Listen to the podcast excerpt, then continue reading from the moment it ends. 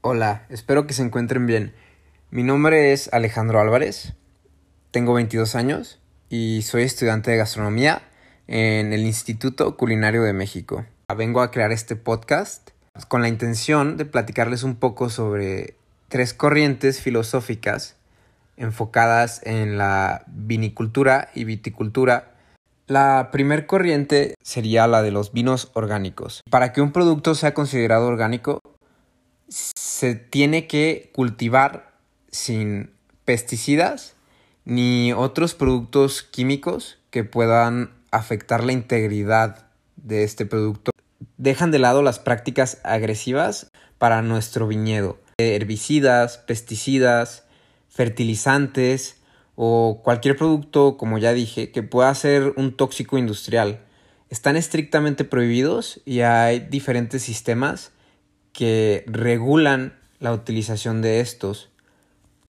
Cabe destacar que en la producción de estos vinos es permitido utilizar diferentes sustancias que van a ayudar a prevenir las enfermedades que estos vinos pueden causar por diferentes bacterias que se encuentran de manera natural en, en el medio ambiente. Cada gobierno tiene diferentes certificaciones y diferentes medidas estandarizadas. La siguiente corriente de la cual les hablaré son los vinos naturales. Se busca conservar de la manera más pura. Quiere decir que no se utilizará ningún producto que pueda intervenir en el proceso natural de crianza de la uva y la crianza de vino. Una vez que dejemos nuestro mosto fermentándose, no le vamos a agregar ningún tipo de levadura que pueda afectar estas levaduras que ya se encuentran naturalmente en la uva. Ni siquiera es aceptable que se adicionen agentes para prevenir enfermedades. Tampoco se permite la adición de agentes clarificantes. Para la crianza de este tipo de vino se basan en un calendario astrológico. No hay una certificación que avale estos productos como oficiales. La última corriente de la cual hablaré es la de los vinos biodinámicos. Esta corriente empezó hace un siglo, alrededor del el año 1920, en Australia, gracias a um, Rudolf Steiner.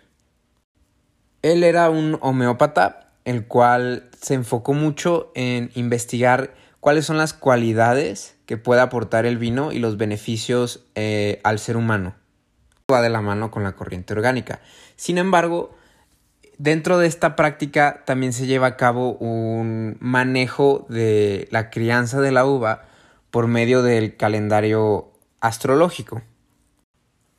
En esta corriente se utilizan los fertilizantes naturales. A esto me refiero con que ellos tienen su ganado, el cual cuidan, cuidan su alimentación también, con la intención de que este abono que, que van a soltar los animales sea lo más puro posible. Busca una sinergia entre el clima, la astrología, la tierra, los animales, los humanos y las plantas, todo lo que engloba la creación del vino. Lo que busca esta corriente es que el producto final sea lo más saludable y benéfico posible para el consumidor. Con esto me despido.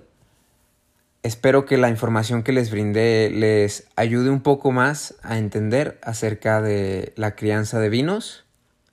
Y si buscas conocer un poco más acerca de todo esto, te recomiendo una página que se llama Winefolly. Muchas gracias por escuchar.